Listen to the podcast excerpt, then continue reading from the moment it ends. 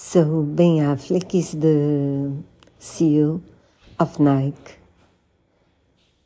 He also directs the movie. Matt Damon is Sonny, who looks for basketball players who can promote their sneakers.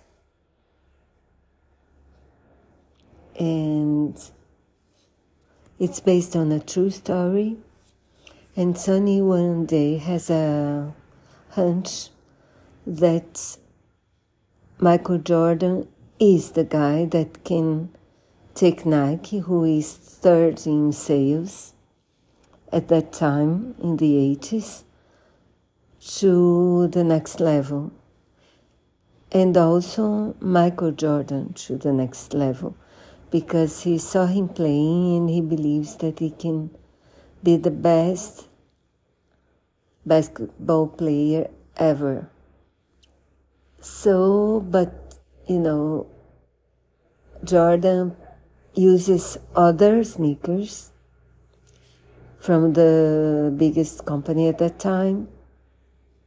And his favorite shoes were made by Adidas, who was the second in sales. So to conquer him, if he doesn't like the shoe, he doesn't like the the label. They don't have that much money. So, you know, it won't be easy. It won't be easy to, for Sonny to make the others, including Ben Affleck, believe in her, his dreaming, his intuition that he can make it happen, and to follow this process and how he managed to